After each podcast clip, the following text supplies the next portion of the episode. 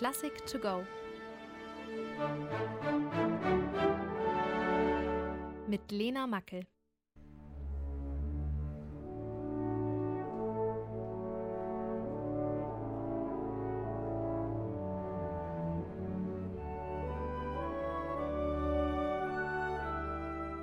Noch heute schlafen viele Kinder zu seinem Lied Guten Abend, gute Nacht ein.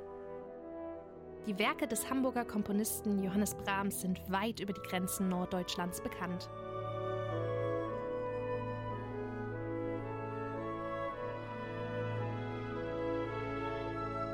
Johannes Brahms wurde am 7. Mai 1833 im Hamburger Gängeviertel als Sohn eines Berufsmusikers geboren.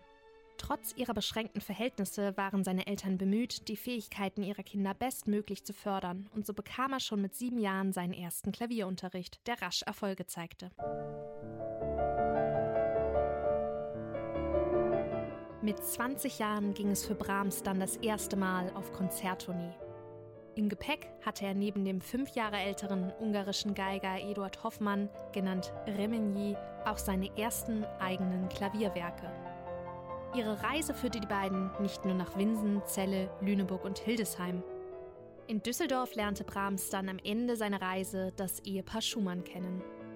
Robert Schumann war von den Fähigkeiten seines Komponistenkollegen so begeistert, dass er ihm noch im selben Jahr durch seinen Beitrag in der neuen Zeitschrift für Musik den Weg zu einem Berufsleben als angesehener Musiker ebnete. Schumann schwärmte über Brahms, nannte ihn einen Berufenen und feierte ihn als die lang erwartete große Komponistenpersönlichkeit, die die Musik der Zukunft entscheidend prägen sollte.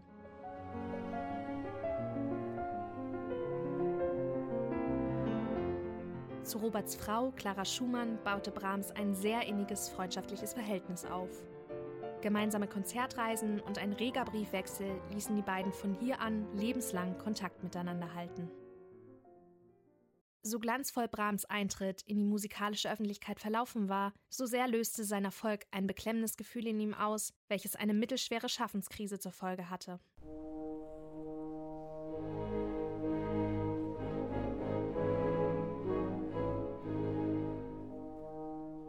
Den frühen Erfolg und das damit verbundene Lob empfand er als Zwang, Großes leisten zu müssen.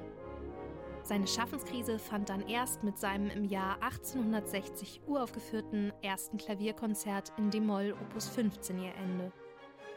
Ab hier erprobte sich Brahms an den unterschiedlichsten Gattungen von der Klavier- und Kammermusik bis hin zu Liedern und groß besetzten Vokalwerken. Dabei verfolgte er ein ganz klares Muster. Die Wintersaison wurde konzertiert, im Sommer zog er sich aufs Land zurück, um zu komponieren.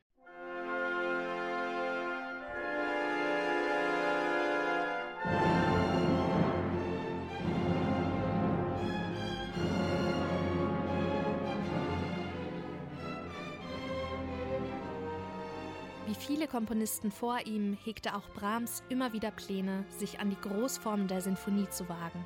Das Lied, die Klavierkomposition und die Kammermusik waren jedoch von Anfang an diejenigen Gattungen, in denen er sich wirklich zu Hause fühlte, und so schob er die Pläne immer wieder auf. Tatsächlich sollte es noch mehr als 20 Jahre dauern, bis Brahms mit den Haydn-Variationen glaubte, volles Vertrauen in seine Fähigkeiten zur Orchesterkomposition erlangt zu haben und endlich Hand an die erste Sinfonie legen konnte. 1862 reiste Brahms das erste Mal nach Wien.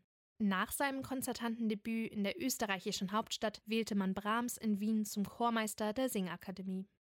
Diese Tätigkeit war nach der dreijährigen am Hof in Detmold die zweite und zugleich vorletzte feste Anstellung, die Brahms in seiner Karriere ausübte.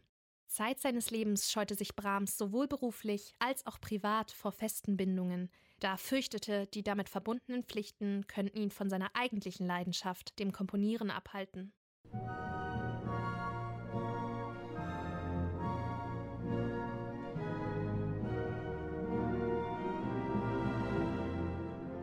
Der Tod seiner Mutter am 2. Februar 1865 hatte Johannes Brahms tief getroffen.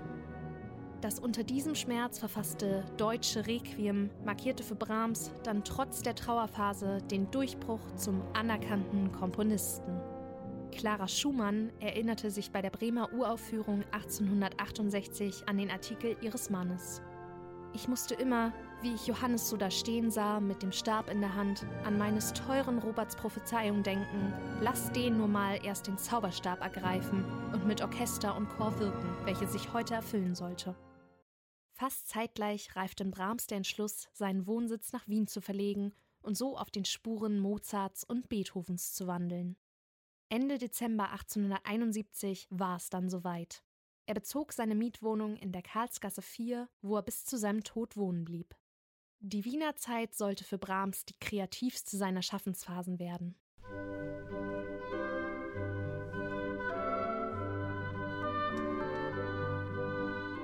In den letzten 20 Jahren seines Lebens stand Johannes Brahms auf der Höhe seines Erfolges.